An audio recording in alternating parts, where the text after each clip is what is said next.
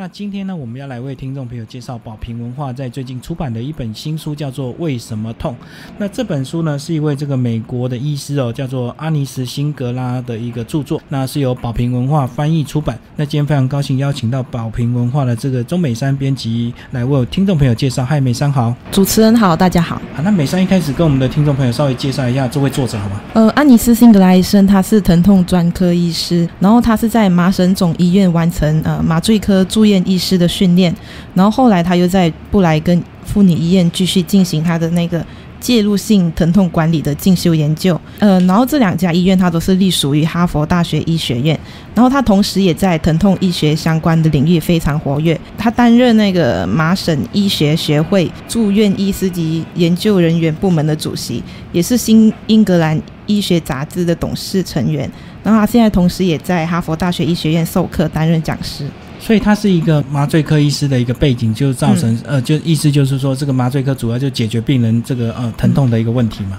是是，嗯，那接下来跟我们讲讲这个我们的生理为什么会疼痛，好不好？呃，生理疼痛其实是一种普世经验。痛，它其实是想要教导我们如何去适应我们的环境，所以其实它对我们人类的生存来说是非常重要的。比方说，我们从小就知道说，我们碰到尖的东西是会痛，所以我们就已经学会说，我们要避开尖的东西，然后才能够避免身体受到伤害。简单的来说，身体会疼痛，就是因为它想要保护我们的身体，就是一种保护机制，然后警告你说你不可以再碰下去，或者是比如说像我们遇到这个热水，我们呃碰到了会手赶快缩起来一样哦。那其实生理疼痛，它在里面书中呢又归类中，呃，生理疼痛分为三种，是帮我们介绍一下。呃，在这本书里面，它里有提到说，其实疼痛它有先有两种，就是急性跟慢性，然后急性跟慢性疼痛又可以分为发炎性、感受性跟病理性。然后在出现状况的时候，我们身体其实会利用这种这种生理疼痛来吸引我们的注意力。比方说，有人会下巴痛，然后牙医就会找到一颗发炎的牙齿，然后拔掉它。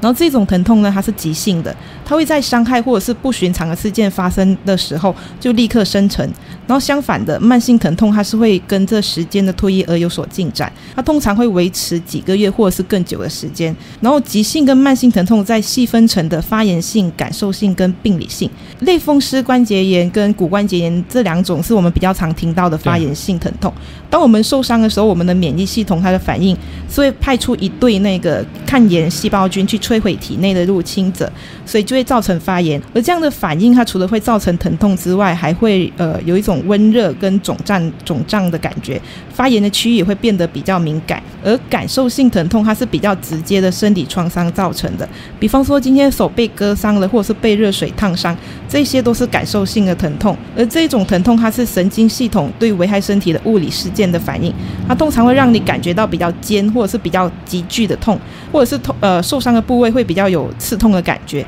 而它的伤害的程度也会根据你的伤口的不一样而有不同的程度。然后最后一个是病理性的疼痛，它有时候也被称为神经的疼痛，而这种疼痛它其实没有特殊的保护功能。呃，这种疼痛它是因为神经受损或者是神经系统功能障碍而引发的。病人在没有受伤的情况下，他就会有那一种呃被烫伤剧痛或者是被电击的感觉的病理疼痛。而这种疼痛其实它跟其他的疼痛都不太一样，所以它是比较不容易做出诊断跟治疗的。就是它是比较深层的一种痛，然后可能是某一些原因所引起的，所以要找到这个原因才能够解决这个疼痛的问题。嗯，所以是算是比较复杂的。嗯，那接下来跟我们聊聊一些疼痛的一个历史，好不好？因为既然这我们的作者是这个麻醉本科，嗯，所以他本身对这个疼痛的这个历史以及这个外科麻醉的一个是有一些手术的一个发明才会造成这样子，对不对？嗯，是。嗯，其实我们现在已经很难想象说没有麻醉的世界长怎样，但是其实在十九世纪中期以前。外科麻醉其实还没有出现，而那个时候那些呃那时候的病人啊，他们必须要在清醒的情况下就要呃去看着医生呃对你开肠破肚这样子。然后其实呃即使但是在那个时候呢，即便是最难挨的疼疼痛经验，它也会被视为人生的一部分。所以那些受苦者他们会想尽办法去寻求呃慰藉，有的人会转向宗教。然后卡尔马克思他曾经也说过说啊宗教是大众的鸦片，然后疼痛跟疾病甚至在早期也被视为是上帝对罪行派下的惩罚，也是一种寻求救赎的机会。甚至在呃整个中世纪，疼痛都被认为是可以提供精神进化的工具。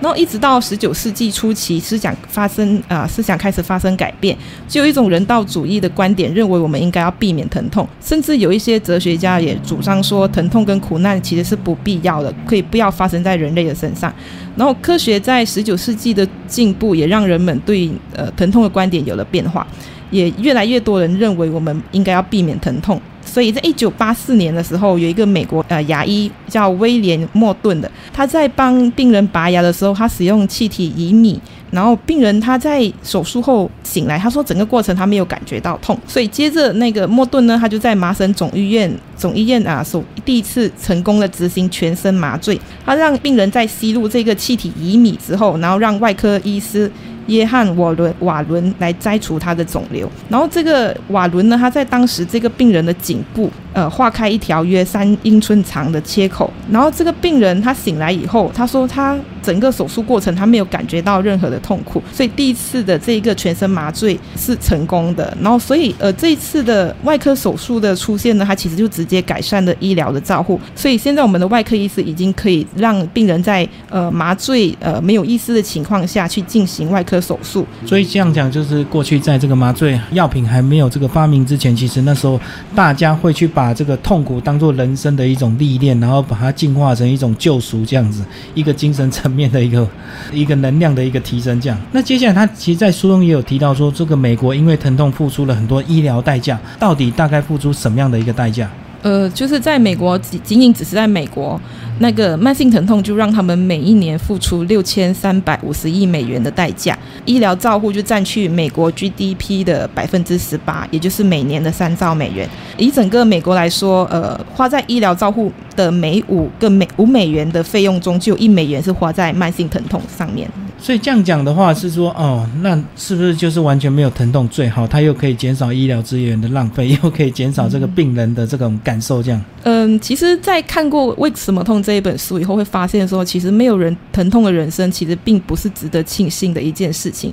没有痛觉的人生，其实是一场悲剧。作者在书里面有提到三种状况，人是没有办法感觉到疼痛，或者是身体的局部没有办法感觉到疼痛的。第一就是先天痛觉不敏感症 （CIP），这是一种先天疾病。然后第二是糖尿病，第三是汉森病，也就是俗称的麻风病。患有 CIP，也就是先天痛觉不敏感症的病人呢？他这种人，他身体所有的功能都是正常的，只是他们有一个地方不正常，就是他们不会痛，因为没有感觉到痛，所以他们就会一再的伤害自己的身体而不知道，他们完全没有感觉到自己正在伤害自己的身体。然后这一种失能会对他们的生活造成很大的影响。简单的说，就是他们没有适应环境的能力。呃，甚至如果家里有 CIP 孩子的家长啊，他们也没办法让孩子用哭声来告诉他们说：“诶，我哪里不舒服，哪里不舒服，或者说我哪里有问题。”所以他们也没办法为他们孩子的受伤。或者是生病提供任何的帮助。然后糖尿病呢，它是一种无法正确调节呃血糖的慢性病，因为他们的血糖长期处于过高或过低的极端，因此损害损害了他们的神经。然后这种神经受损呢，会称呃也称为神经病变，病人会失去他脚步。的知觉就跟 CIP 一样，糖尿病型神经病变呢，会让他们的脚步因为走路或者跑步等长期的持续的压力而变得脆弱。因为病人他们没有，他们没有办法察觉到受伤溃疡，呃，所以他们他们的脚步呢，早晚会呃发生那个发炎的现象。等到这些发炎被察觉的时候，通常已经是比较严重了，甚至可能已经出现骨髓炎，有的时候是需要截肢或是摘除身体的其他已经受到感染的部分。然后汉生病呢，也是另一种会威胁到我们保护性疼痛反应的疾病，而患有这一种病的人呢，其实也会在持续的伤害自己的身体而不知道，结果就造成了皮肤的溃疡跟外伤。所以这样讲，呃，疼痛反而对我们人体的这个身体是一种保护机制，这样是。其实疼痛就是我们一个一间房子的火警系统一样。呃，如果你的身体在受伤后呢，就自行的治疗。这时候我们就不需要医疗的介入，但是如果你的疼痛持续，我们就要想办法来解决引发疼痛的真正原因，让身体重新获得平衡。呃，如果你的手好像被轻轻的划破一刀，你很快就会复原，而且不会留下伤疤。但是你也许会从这一次的受伤经验中就学到一个：哦，我以后不要碰到尖锐的东西。然后，如果重伤还留下了伤疤，然后给你一个比较明显的创伤纪念品，这些呢，其实都会提醒你以后不要再重蹈覆辙。疼痛也会教你以后要调整自己的行为跟呃行动，然后让我们避开这一些会让我们造成身体创伤的东西。好，那接下来跟我们讲讲，呃，写这本书的目的当然是要来帮助我们的患者，或帮助我们的这个其他医疗的这个呃同仁哦，能够这个处理解决疼痛的一个预期以及目标这样。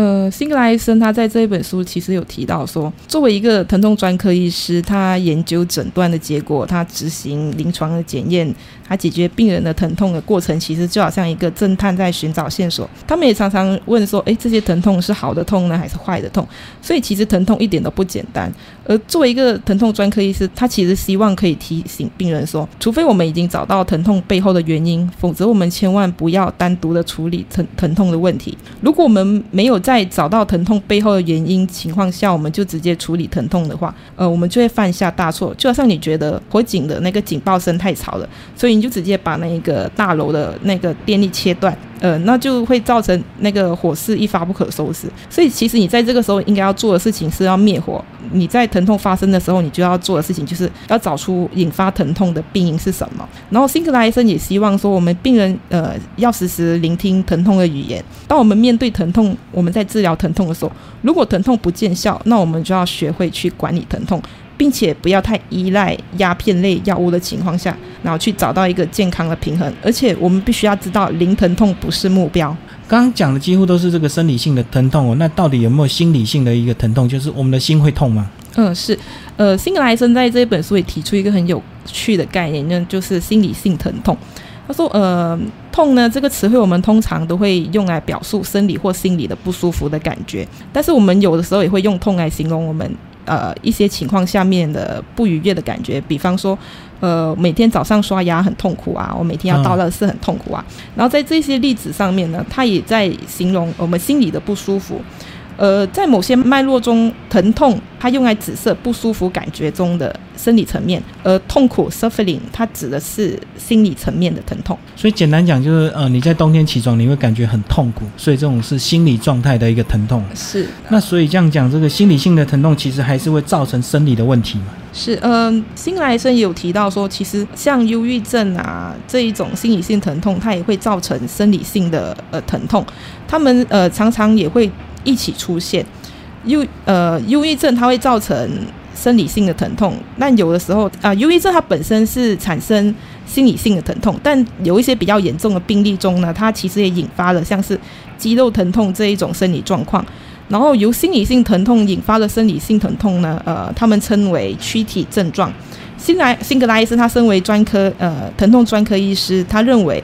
心理性疼痛它产生自生理性疼痛。反过来说也是一样，这两种疼痛相辅相成，你甚至很少看到他们是单独出现。比方说，呃，书中就提到一个癌症病人对辛格拉医生说，他被严重的忧郁症所苦已经四十年。他忧郁症发作的时候，其实他感觉到的苦痛非常的严重，甚至比他癌症转移到骨头的疼痛还要痛。辛格莱森认为，呃，现在整个社会其实普遍都还是比较关注生理疼痛更胜于心理疼痛。呃，他希望可以在这一本书里面纠正这一个想法。其实心理性疼痛呢不应该被低估，而在许多案例中，一旦生理性疼痛被治愈了，很多情绪抑郁的问题也会大幅的改善。而且，如果越早治疗疼痛，其实就越能够避免忧郁症这个副作用。好，那再来讲讲这个疼痛，这个过去到现在其实都一直有用这个鸦片的一个治疗。那跟我们来讲讲这个鸦片治疗到底是对疼痛，呃，是利大于弊还是弊大于利？呃，其实，在治疗慢性疼痛的时候，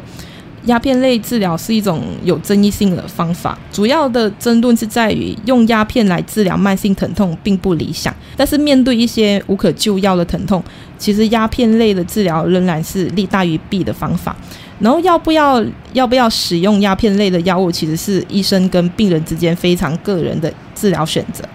鸦片剂在美国是最常被处方的药物。呃，有超过三成的美国人说自己有某种急性或者是慢性的疼痛。虽然很多人都同意用鸦片来控制急性疼痛的好处，但是它其实能够对慢性疼痛或者是非癌症的疼痛的控制带来什么好处，其实尚未有定论。然后长期来看，用鸦片类药物管理疼痛的效果其实会越来越低。也就是说，你后来你必须要你要达到呃同样的效果，其实你需要的用量啊，就是会越来越高。这称为耐药力。虽然有这一种缺陷，但是有许多。多慢性疼痛的人还是需要鸦片剂的帮助才能够发挥日常的基本功能。但是要不要用鸦片剂来治疗疼痛，还是非常个人的选择，也需要开业医师彻底评估用药风险、病人的健康状况跟生活品质等条件。那最后呢，这个美山帮我们来总结这本书呢，这本书这个一般读者能够读得懂吗？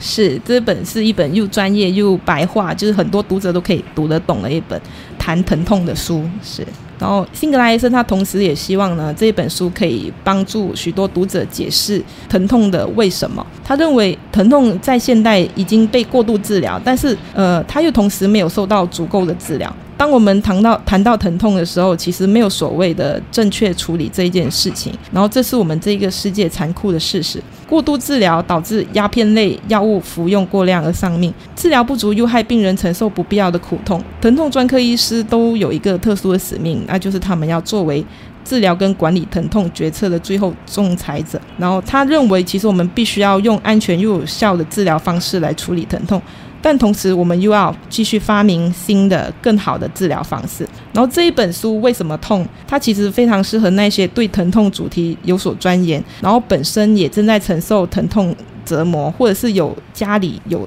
人、亲人或者是心爱的人正在承受疼痛折磨的人阅读，它其实可以帮助读者更加了解疼痛的意义。所以简单讲呢，这本书呢，就是希望呃借由这本书，让我们的读者来了解，那你疼痛的一个目的，并不是真的一味让你的疼痛消除。呃，有时候当你疼痛消除之后，反而会造成更严重的这个延误的一个就诊，因为你你已经把这个状况压下来，但是其实情况一直在恶化，甚至呢，有些疼痛是心理性的，或者是这个呃生理性的，都有做一个详细。细的一个介绍，那这本书呢，还蛮适合一般对这种疼痛议题有兴趣的一个读者来呃阅读。还谢谢我们的这个美山，谢谢。